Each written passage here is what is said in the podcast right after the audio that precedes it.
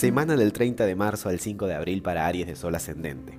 Mi querido Aries, te felicito, ¿sabes por qué? Porque bueno, la semana está coronada por el Rey de Copas. Es la energía que va a predominar durante la semana y me gusta, me encanta, porque claramente indica que estás aprendiendo a gestionar mucho mejor tus emociones. Las copas rigen las emociones y el Rey por algo tiene la corona.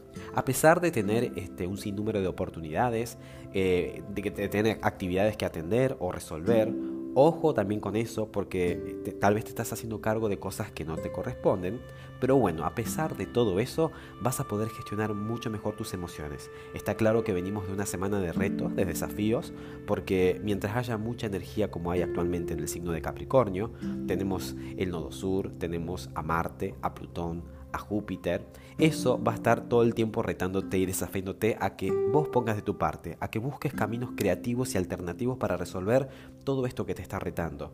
Y que aunque en el momento parezca un poco eh, agotador, eh, implica que saques lo mejor de tu signo, lo mejor de tu energía. ¿Qué cuál es? ¿Cuál es la característica más eh, admirable de tu signo, de tu energía? Es esa cardinalidad, es esa capacidad de arriesgarse, de lanzarse, ¿sí? Y eso es lo que has estado haciendo la semana pasada y la verdad que fue acertado. Eh, esto de atreverte, esto de lanzarte, aunque, aunque, claro, eh, en este caso estás respondiendo, tu regente que es Marte está exaltado en Capricornio también. Entonces, esto de atreverte ha sido totalmente como un poco más responsable, ¿sí?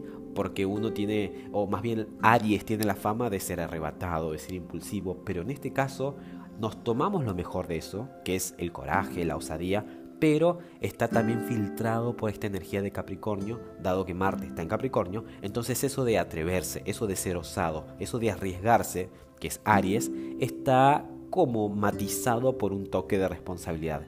Y eso es la combinación que estábamos buscando. Ese es lo que de alguna manera este rey de copas representa. Así que por eso felicitaciones. Has tomado riesgo, te has atrevido y si en caso no tenés, no te ves identificado, identificada, no te quepa la menor duda de que van a, van a ocurrir este, oportunidades para que tomes estos riesgos. Y como digo, el rey de copas es lo que comanda la semana, por tanto está bueno que lo tengas presente. ¿sí? Es cierto que la semana arranca con tu regente ya ingresando al signo de Acuario. Eso te dota... Eh, de una, de una tal vez estrategia a la hora de proceder. Acuario es un signo de aire, que es totalmente mental, inteligente, intuitivo, innovador. Y Marte, que busca de alguna forma hacer la guerra, y esto lo digo entre comillas, es decir, busca tomar acción, busca proceder estratégicamente desde Acuario, está muy bueno, te favorece muchísimo y es por eso que de alguna manera compensa o fortalece esto que te estoy diciendo. Todo esto va a llevar a que crezcas y des un salto cuántico y puedas estar orgulloso, orgullosa de cuánto has evolucionado. Acá el secreto es integrar la sombra, no renegar de ella, porque mientras más la suprimimos, más, eh, más la negamos, es como que más fuerte se hace, más presente y más evidencia en nuestro día a día. Entonces lo más inteligente es ser consciente, aceptar nuestra sombra, eso también nos da pie a aceptar la sombra de los demás. Pero volvamos a nosotros, es lo más inteligente. Todo esto que te ha pasado te ha servido para que tengas conciencia, no solamente de tus poderes, esto de atreverte, pero también de tus debilidades. Y usar estas debilidades como tus aliadas. Si en caso sos eh, atrevido, impulsivo, impaciente, eh, no renegar de ello, aceptarlo, integrarlo y usarlo ¿no? a tu favor cuando convenga. Todo esto no termina acá. Lo cierto es que la cosa se sigue poniendo interesante dado que se siguen derribando estructuras, se siguen derribando fortalezas, cuestiones que ya no son eh, vigentes, que no son este, funcionales para tu presente. De todas maneras, te digo que esto termina con un final feliz, porque a pesar de que siga habiendo liberación, a pesar de que siguen habiendo retos, todo esto termina en una realidad mucho más anhelada, una realidad que siempre tal vez quisiste y que claramente mientras más, eh, más se siente la lucha, más se siente el esfuerzo, más gustito después tiene la victoria. Mira, lo que te aconsejo es que no pierdas de vista tu objetivo, que no caigas en los extremos, ni siquiera de la pasividad ni de la eh, hiperacción, ¿sí? Que pienses las cosas, procura pensar todo, si es necesario, 100 veces antes de actuar. Es importante que aprendas a hacer las paces con vos mismo, con vos misma y encuentres luz eh, ante cualquier situación a tomar para que te veas seguro. Eso te va a hacer crecer en sabiduría, ¿sí? Tu regente, como digo, el día lunes ingresa al signo de Acuario. Eso está muy bueno porque Acuario te digo que es muy estratégico. El día martes tiene su conjunción con Saturno y esto también está bueno porque vamos a poder poner manos a la obra. Si tenías algún plan, si tenías alguna idea, sobre todo a nivel profesional, este Marte va a poner en movimiento y va a activar este Saturno. Eh, es como que le da una inyección. Eh, Saturno es la estructura, es lo rígido y es uno más de sus domicilios, Acuario. Y ahí está como enseñándonos a aprender a trabajar en equipo. Marte, que es tu regente, al tener conjunción con este Saturno, te va a, impulsar a que eso se haga de esa manera.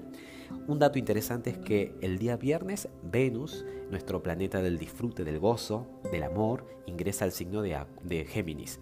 Eso permite que tengas un diálogo mucho más ameno, que puedas disfrutar de las relaciones más cercanas, que tengas cierto deseo y gusto de aprender más.